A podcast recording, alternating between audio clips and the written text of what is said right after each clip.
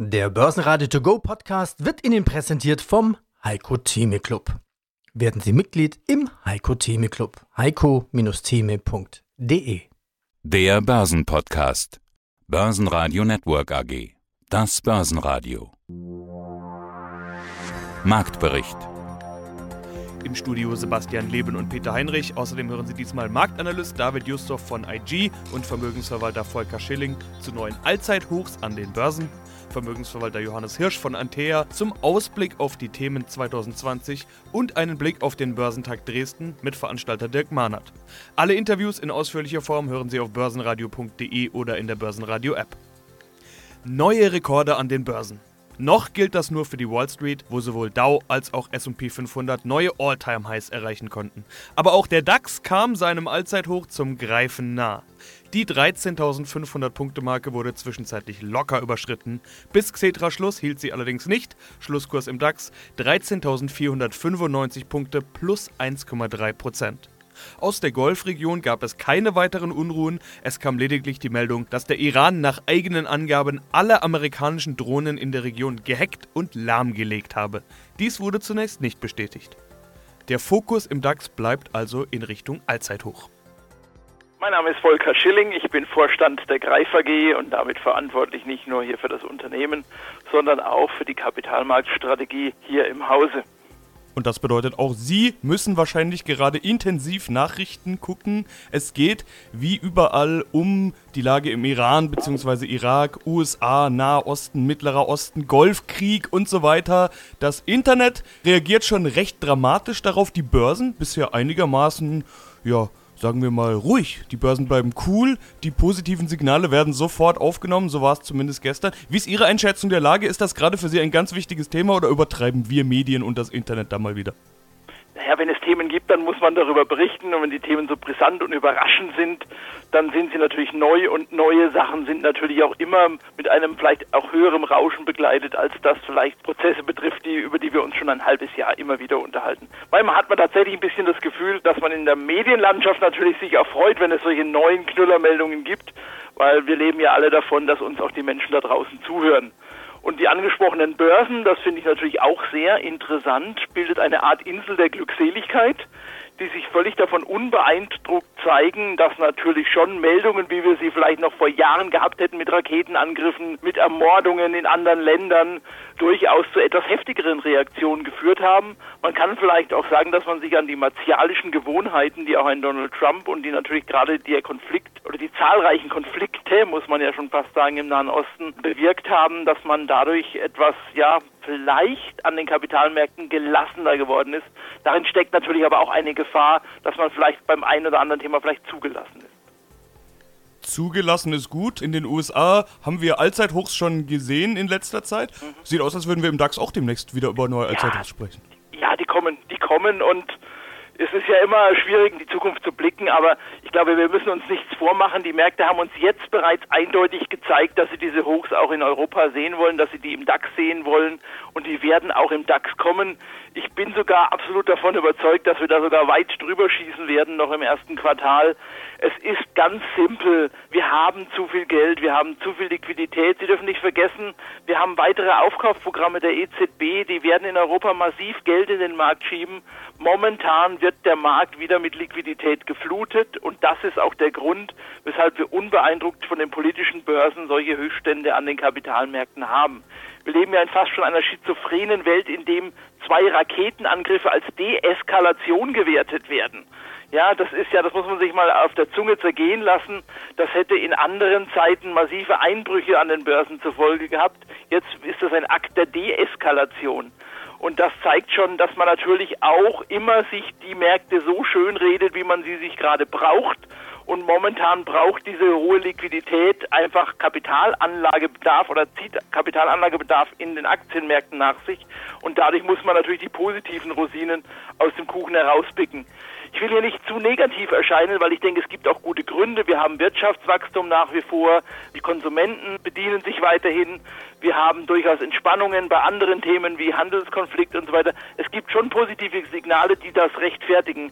Aber man darf natürlich nicht vergessen, dass auch dieses politische Kriegsgerassel das Potenzial hat, sich auszuweiten. Und nur weil wir kurzfristig durch zwei Raketenangriffe eine Deeskalation sehen, heißt das nicht, dass es unbedingt vom Tisch sein muss.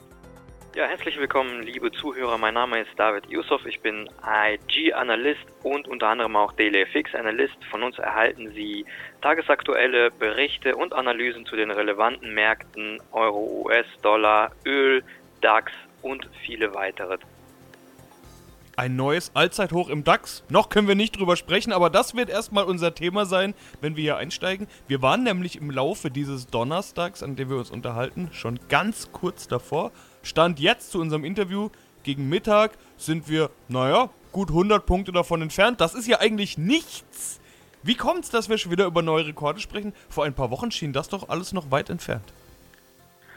Ja, wir haben eine, glaube ich, ziemlich uneindeutige Phase hinter uns, die aber trotzdem ja begleitet ist durch ähm, eine gewisse Stabilität an den Aktienmärkten. Und ja, es sprechen ja wohl einige Faktoren dafür, dass Märkte stabil geblieben sind, aber ich glaube, hauptsächlicher Faktor ist tatsächlich derjenige, dass der DAX auch zumindest in den letzten Wochen stark dem US-Markt der Wall Street quasi gefolgt ist ob das Ganze fundamental begründet wirklich auch seine Berechtigung hat, das wage ich zu bezweifeln in dem Moment. Wir befinden uns tatsächlich im DAX jetzt nahe des letzten Allzeithochs. Ich glaube, dass wir zumindest die 13.600er ähm, Punkte Marke durchbrechen müssen, um hier von wahrscheinlich weiteren Anstiegen sprechen zu können. Aber ich glaube, dass wir jetzt, ja, wenn wir auch in den US-Märkten vielleicht einige Faktoren für eingepreist zählen können, dann sollte die nächste Korrektur, der nächste Dip sozusagen, vielleicht etwas größere Dip, nicht mehr lange auf sich warten lassen.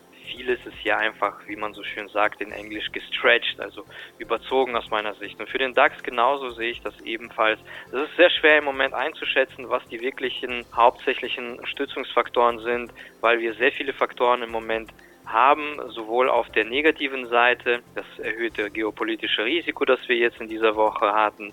Konjunkturell bedingt sieht es alles immer noch nicht sehr rosig aus, wie wir jetzt anhand der Industrieproduktion bzw. anhand der Auftragseingänge gesehen haben in den letzten. Also wir haben eine gewisse Verbesserung in den Konjunkturdaten innerhalb der EU, aber das ist, glaube ich, noch nicht genug, um hier von Erwartungen an ein ja, sehr hohes BIP-Wachstum im Jahr 2020 zu sprechen. Deshalb, wir sind ja im Jahr 2019 schon um fast 30 Prozent gestiegen im DAX. Das heißt, vieles dürfte eingepreist sein. Und ich glaube, selbst wenn wir das Allzeithoch jetzt um einige, vielleicht 100 Punkte mal übertreffen, dann sollte es erst einmal gewesen sein. Denn dann kommen vielleicht auch andere Faktoren wieder in den Vordergrund. Wir haben die Berichtssaison bald anstehen. Wie wird die verlaufen? Haben die Unternehmen positiv eben auf die leichte Verbesserung in den Konjunkturdaten im vierten Quartal reagiert oder nicht? Also das könnten teilweise dann schon Stützungsfaktoren werden. Aber solange wir das noch nicht sehen, wird es, denke ich mal, schwierig sein, ohne eben diese man kann sagen, artifiziellen Stützungsfaktoren, die aber von Seiten des US-Marktes eher kommen. Das ist so mein Eindruck im Moment. Johannes Hirsch, Geschäftsführer im Hause Antea. Die Geopolitik ist in den Börsenradio-Interviews Dauerthema. Nicht nur zu Jahresbeginn 2020, Stichwort Iran-USA, sondern auch schon das gesamte Jahr 2019 und auch 2018, Stichwort Handelsstreit China-USA und Brexit. Gut, wenigstens der könnte jetzt vor einem Ende stehen, auch wenn es ein Ende mit Schrecken ist. Aber auch da will ich den Tag eigentlich nicht vor dem Abend loben. Wir wissen nie, was noch kommt. Immer wieder sagen mir Fondsmanager und Vermögensverwalter, hoffentlich können wir uns bald mal wieder um fundamentale Dinge kümmern. Hirsch, kommen wir denn dazu oder wird auch 2020 wieder so ein Geopolitikjahr? Kommt darauf an, wie man es auslegt. Also ein Aspekt der Geopolitik, der wird uns bestimmt erhalten bleiben und das ist das, an dem man sich vielleicht auch orientieren kann. Es ist die Wahl zum US-Präsidenten, die am 3. November stattfinden wird. Und das ist, denke ich mal, aus geopolitischer Sicht auch die übergeordnete Angelegenheit. Donald Trump will wiedergewählt werden. In den letzten Meinungsumfragen liegt er hinten, obwohl wir auch gar nicht, ja gar nicht wissen, wer bei den Demokraten da antreten wird. Aber er liegt hinten. Das heißt, er muss Rahmenbedingungen schaffen, die seine Wiederwahl befördern. Und da ist es in Amerika das Beste, einfach eine gute wirtschaftliche Situation zu haben. Daran arbeitet Donald Trump, nicht zuletzt, weil er ja auch immer selber gesagt hat, er möchte sich am, am Dow Jones, am Index, an den Aktienindizes dann entsprechend messen lassen. Also insofern, das ist das, was übergeordnet ist. Und wenn man das im Hinterkopf behält, dann lässt sich eine ganze Menge runterbrechen, wie beispielsweise jetzt auch mit der Situation Iran-Irak.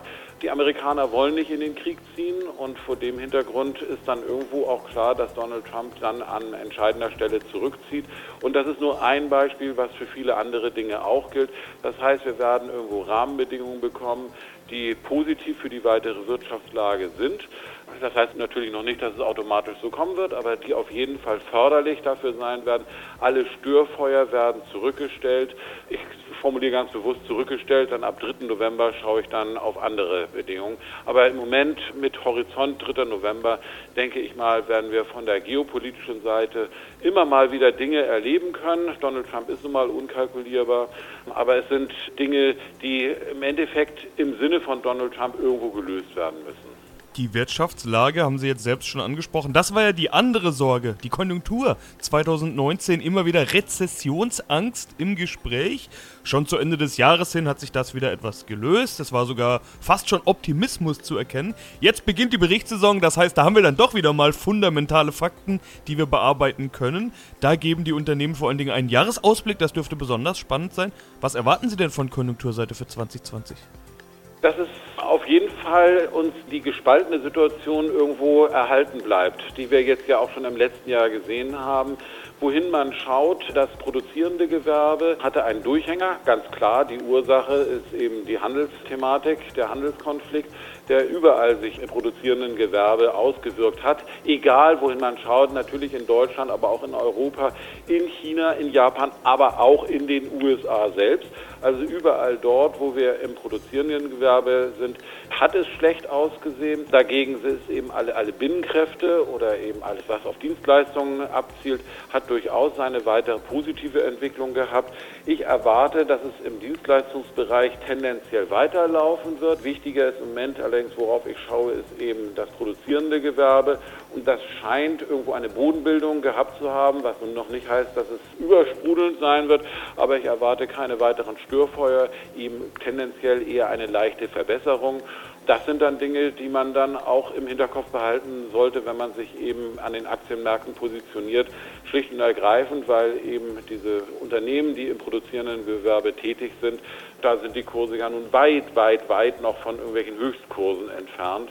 Das heißt, man kann dort gute Steigerungen bekommen, ohne dass deshalb gleich neue Höchstkurse aufgestellt werden müssten.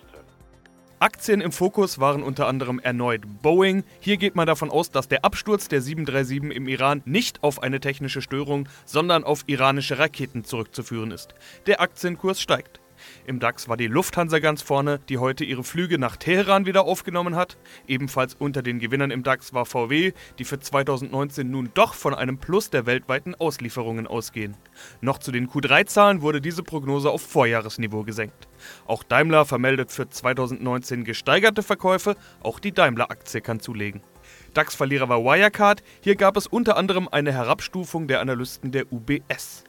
Eine Überraschung gab es bei Cancom. Hier verlässt der CEO wegen unterschiedlicher Auffassungen über die künftige strategische Entwicklung vorzeitig zum 31. Januar das Unternehmen. Nachfolger wird sein bisheriger Vorstandskollege Rudolf Hotter. Die Aktie gibt deutlich nach. Dirk Mahnert, Geschäftsführer der B2MS GmbH in Dresden und Veranstalter des Börsentages in Dresden. Also auf geht's Dresden, Samstag, 18. Januar. Auf der einen Seite haben die Besucher die Möglichkeit, Aussteller am Stand zu befragen, auf der anderen Seite Experten mit Seminaren zu besuchen. Es gibt eine riesen Programmliste. Wie viele Seminare und Vorträge gibt es denn so am Tag? Ja, das ist natürlich auch wieder ein bisschen von den Veranstaltungsorten, wo wir äh, zu Gast sind oder wo wir uns einmieten, natürlich abhängig. In Dresden haben wir die, das Glück, dass es ein sehr modernes, großes Gebäude, das Kongresszentrum direkt an der Elbe. Und dort haben wir natürlich jede Menge Vortragsräume zur Verfügung. Wir bespielen in Dresden acht Flächen zeitgleich, sodass der Besucher wie immer die Qual der Wahl hat. Und damit ergibt sich ungefähr, sage ich mal, so 60 Referenten, die wir über den Tag dort natürlich auch zu Gast haben. Ja, und das Programm und so weiter, das findet sich alles auf der Webseite. Das, äh, da kommen wir später sicher noch dazu. Ja, genau, da hake ich gleich mal ein. Ja. so eine Messe lebt ja auch vom Prominenten. Ich gehe hin und hab ein, bin vielleicht Fan von jemandem. Ich mag den besonders gern oder mag eine Theorie, die jemand vertritt und kann dann quasi dem Vortrag lauschen. Wichtig ist auch immer so ein Schlussvortrag. Also wer wird denn alles den Schlussvortrag halten? Also mit wem haben die Besucher da ein Rendezvous? Naja, wir haben äh, natürlich jedes Jahr wieder ein bisschen die, die Vorgabe in Dresden, was Besonderes noch zu bringen. Und wir hatten ja schon viele namhafte Gäste da. Und wir haben uns jetzt einfach mal gedacht, da ja immer ein bisschen so ein Konkurrenzkampf zwischen technischer und fundamentaler Analyse es gibt, habe ich mir diesmal zwei Experten eingeladen, die für die eine und für die andere Sache stehen. Den Harald Weigand von äh, der Börse Go, der ja Charttechniker ist, und äh, den Robert Halber von der Baderbank, der ja sehr gutes Wissen im fundamentalen Bereich hat. Und die beiden werden sozusagen sich dort mal gegenseitig naja, duellieren möchte, wäre vielleicht zu viel gesagt, aber ein bisschen die Bälle zuspielen und sicher auch unterschiedliche Meinungen haben. Und das wird sicher sehr kurzweilig. Also da denke ich, das wird für den Abschluss in Dresden ganz gut. Und allgemein ist einfach dort natürlich jetzt Blick aufs Gesamtjahr gesehen, wir werden dort sicher die ganzen Indizes mal durchgehen und großen Rohstoffwerte und so weiter. Also das wird, denke ich mal, eine kurzweilige Sache, wo die Besucher dann auch äh, jeder von, für sich irgendwie eine Antwort rauslesen kann.